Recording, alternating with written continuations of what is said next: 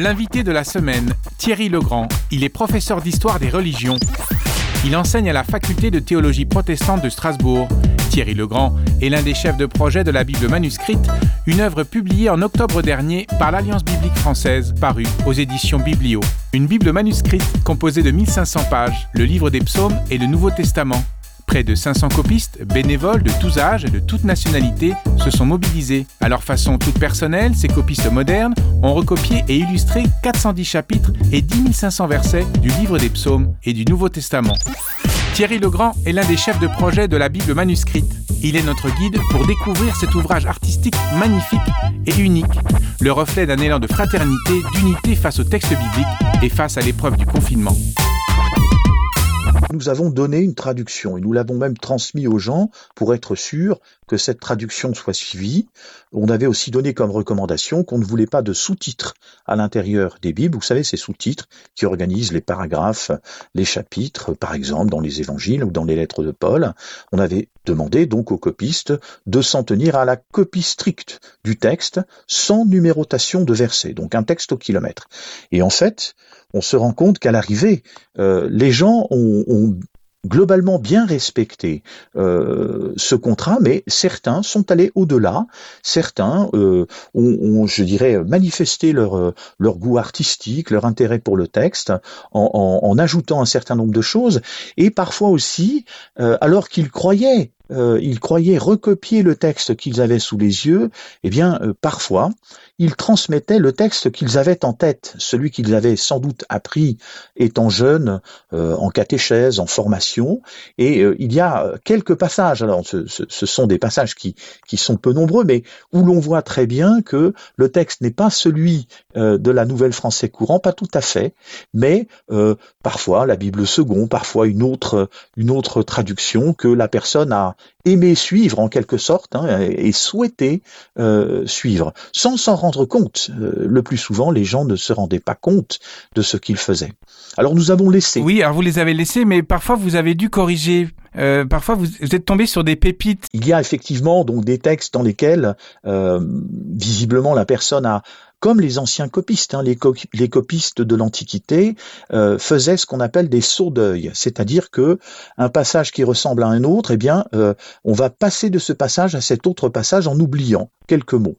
Donc on a soit demandé à la personne de refaire ou de compléter son texte, ce que les gens ont fait en général, soit quand ce n'était pas possible, qu'on n'avait plus le temps dans le calendrier pour euh, euh, obtenir ces corrections, euh, nous l'avons fait faire nous-mêmes ou nous l'avons fait nous-mêmes à la main, donc écrit dans la marge ou entre les lignes, nous avons rajouté des mots. Et parfois, effectivement, il y a quelques quelques mots qui sont un peu étranges, qui sont, je dirais, des des sauts euh, d'esprit en quelque sorte. Par exemple, hein, euh, euh, un que je cite régulièrement, mais je suis donc je suis, hein, des paroles qui sont souvent dans l'évangile de Jean, qui se transforment en Jésus. Euh, il s'agit simplement d'un accent, etc., d'une lettre en moins, et la personne ne le voit même pas lorsqu'elle le recopie, même quand elle le lit, elle connaît tellement son texte, elle l'a tellement en tête, que finalement, elle ne se rend pas compte qu'elle est en train d'écrire autre chose. C'est autre chose, c'était je, suis Jésus, c'est ça? Alors par exemple, par exemple, voilà des, choses comme cela, euh, et puis de temps en temps, euh, alors il y a évidemment quelques fautes de grammaire, d'orthographe ou quelques mots qui manquent euh, et, et, qui ne sont alors là, je n'ai pas d'exemple euh, euh, en tête, mais euh, quand on, lit un peu vite un verset, on peut oublier, on peut oublier un d'abord, par exemple, hein, au commencement ce genre de choses.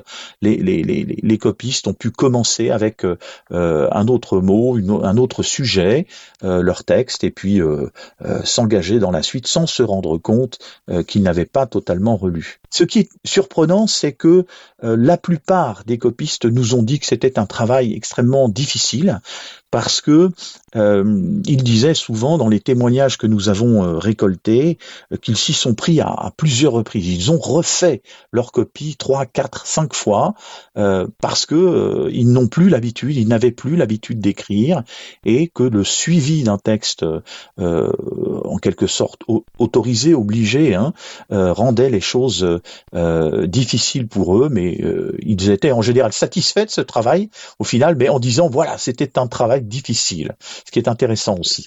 Vous nous avez dit au départ que vous, que vous aviez eu du succès en fait dans la participation. Mais alors, quelle est la partie de la Bible qui a suscité le plus d'enthousiasme? Ça, c'est difficile à dire parce qu'en fait, toutes les, tous les chapitres ont été pris très très rapidement, mais les, les psaumes, évidemment, les psaumes sont, euh, sont toujours, je dirais, euh, des textes euh, qui marquent parce que bon, beaucoup sont quand même assez courts. Donc, c'est en termes de d'investissement, c'est jouable, c'est faisable. On, voit le bout, hein, je dirais, quand on copie. Alors que si on prend un, un chapitre d'évangile, bien, ça peut durer plusieurs pages. Donc, c'est véritablement un travail long et difficile. C'était l'invité de la semaine, Thierry Legrand, professeur d'histoire des religions. Il enseigne à la faculté de théologie protestante de Strasbourg. Thierry Legrand est l'un des chefs de projet de la Bible manuscrite, un ouvrage unique publié en octobre dernier par l'Alliance biblique française, paru aux éditions Biblio. L'invité de la semaine est une production Op Radio